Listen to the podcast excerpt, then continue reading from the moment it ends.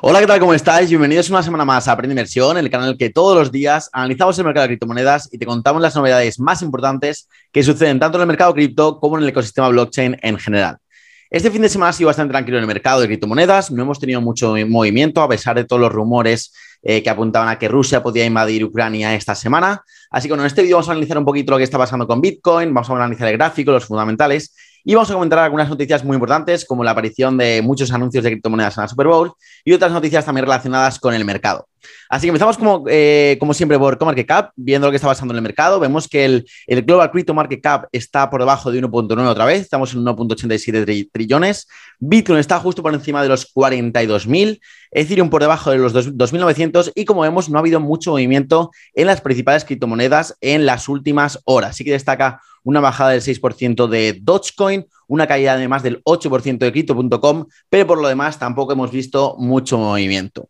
El sentimiento sigue siendo más o menos neutral, estamos en un nivel de 46 que indica un poco de miedo, pero yo lo, sigo considerando neutral, todo lo que sea entre 40 y 60 lo considero neutral, así que no hay por qué preocuparse y seguimos en esta fase de un poco de incertidumbre en el mercado en el que no se sabe si vamos a ir para arriba, para abajo y va a depender todo de cómo salimos del rango lateral que llevamos aquí pues eh, marcando durante varios días. Ya en el gráfico de Bitcoin vemos cómo esta caída que, indicábamos entre el jueves y el viernes que podía suceder ha sucedido en parte gracias a pues, todos los rumores que surgieron el viernes, sobre todo sobre si Rusia podía invadir eh, Ucrania esta semana. Surgieron muchas noticias falsas, muchos rumores, parecía que las tensiones estaban súper altas. De hecho, os voy a recomendar un podcast que ayer subieron mis amigos de Mindset Podcast, que lo hicieron con un experto en este tema, ya que él es un chico que trabaja aquí en Nueva York, en las, Naciones Unidas, y pues cuenta un poquito con lo, cómo está el conflicto, cómo se vive un poco desde dentro y lo que puede pasar. Así que os lo recomiendo, os voy a dejar el link aquí abajo y espero que bueno, lo veáis para enteraros un poquito mejor de lo que está pasando eh, en, este, en esta situación. Así que bueno, ya en, cuanto al gráfico de Bitcoin, pues esta bajada lo que significa es que también podemos estar haciendo un hombro cabeza hombro invertido, como comentábamos, como comentábamos la semana pasada.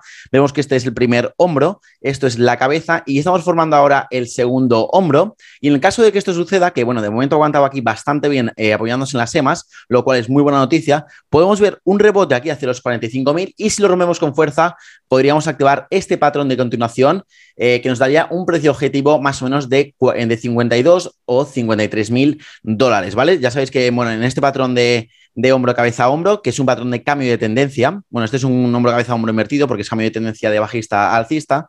Se calcula un poco, pues, eh, cuánto mide la cabeza y luego cuando se rompe eh, la, línea del cuello, que es en caso esta verde, pues nos daría un precio objetivo, pues más o menos aquí, que como hemos dicho es en torno a los 52, 53 mil, ¿vale? Eso es lo que me parece un precio objetivo pues realista a corto, yo diría que corto medio plazo si se cumple este patrón y veremos si ocurre, ¿vale? Pero de momento ya digo que me parece muy positivo que hayamos aguantado durante dos días consecutivos el nivel de los 42 mil, que era muy importante y parece que sí estamos pues preparándonos para un cambio de tendencia en Bitcoin.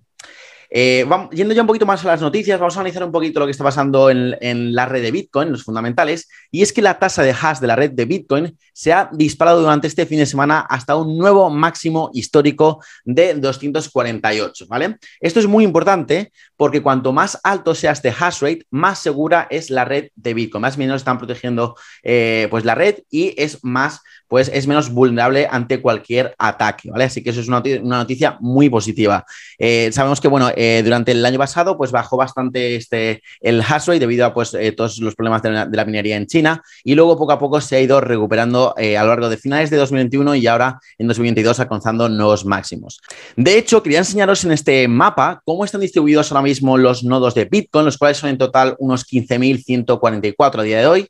El país que más tiene es Estados Unidos con 1.800, eh, seguido por Alemania con 1.700 y España se encuentra ahora mismo en el puesto 16 con 67 nodos. Como vemos en el mapa, pues casi todos están situados tanto en Europa como en, América, sobre todo en América del Norte y cada vez menos en Asia, ¿vale? Sobre todo por la prohibición de la minería de Bitcoin por, parte de China que ocurrió en mayo y pues eh, provocó todo ese bear market, mini bear market que tuvimos antes justo de verano. Así que bueno, parece que la migración está, ya, ya ha sucedido. Eh, vemos que la tasa de, hash eh, se ha recuperado, está a máximos históricos y pues los mineros han ido mirando desde Asia hasta lugares de eh, Europa y Estados Unidos donde están poniendo las mayores facilidades para estos mineros.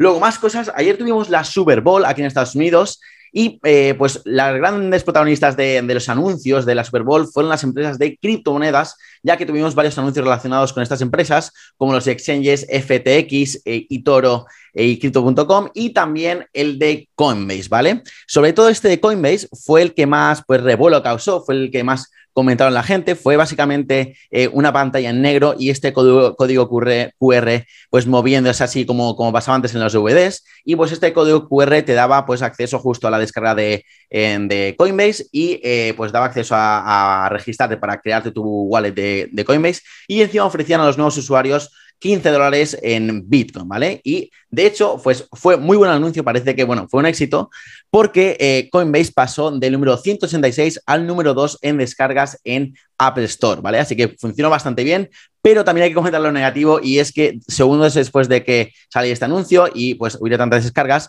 el sistema colapsó y la web, la web de Coinbase colapsó y estuvo durante casi media hora sin funcionar. Así que bueno, ahí la y la cruz del, anuncio de Coinbase, que muy buen anuncio, pero hay que revisar también eh, cómo está eh, la web y para que no se caiga, porque la verdad fue un poquito de, un poquito de fiasco, la verdad. Luego, más cosas. noticia no muy, buena, eh, no muy buena, la verdad, de hecho bastante mala, por parte de la SEC, que ha sancionado a la plataforma BlockFi con una multa de 100 millones por no haber registrado las cuentas de intereses de alto rendimiento de sus clientes como valores, ¿vale? Lo que pasa aquí es que eh, pues la SEC está investigando estas plataformas que dan alto rendimiento sobre las criptomonedas como BlockFi, Nexo, Gemini, Celsius. De hecho, Nexo todavía no lo están investigando, es la única que no, eh, menos mal, porque es la donde yo tengo el dinero, aunque lo tengo, lo, tengo hecho desde, desde España. Y bueno, eh, la multa viene porque BlockFi no ha registrado estas cuentas como valores y la SEC considera que estas cuentas de ahorro son considerados valores. Una cosa parecida a lo que le pasó pues Ripple con eh, Ripple pues con su token y tal, que no lo había registrado como un security y la SEC lo consideraba security y por eso está en juicio. Entonces, bueno, lo que pasa es que aquí falta mucha regulación y no está bien definido qué tipo de activo es, es qué tipo de activos son estas cuentas. Entonces hay un poquito de ahí de, de vacío legal y parece que, bueno, eh, a BlockFi le va a tocar pagar, parece que ha aceptado para esto, van a, hacer dos pagos de 50 millones y van a seguir eh, operando, pero registrando estas cuentas como valores. Y luego ya la última noticia es que la marca de lujo Gucci también se suma al metaverso después de comprar un terreno virtual en el metaverso de The Sandbox para crear experiencias virtuales. Ya lo sabéis, cada vídeo que subimos hay una marca nueva pues reconocida mundialmente que entra en el metaverso y empieza a hacer pública su estrategia dentro del metaverso, ya que yo estoy seguro de que todas, absolutamente todas las marcas ya están eh, pues preparando su estrategia en el metaverso. Lo que pasa es que solo algunas la tienen bien definida ya y la hacen pública. Pero vamos, seguramente en los próximos meses vamos a comentar en cada vídeo que hagamos en el análisis diario eh, una marca nueva que se suma a esta ola del metaverso. Así que nada, esto ha sido todo por hoy. Espero que te haya gustado el vídeo. Si ha sido así, dale like y suscríbete al canal que se tarda un segundo, es gratis y a mí me ayudas muchísimo a seguir creciendo aquí en YouTube. Y nada, como siempre, muchas gracias por estar ahí. Nos vemos mañana en el siguiente análisis diario y os mando un saludo para todos.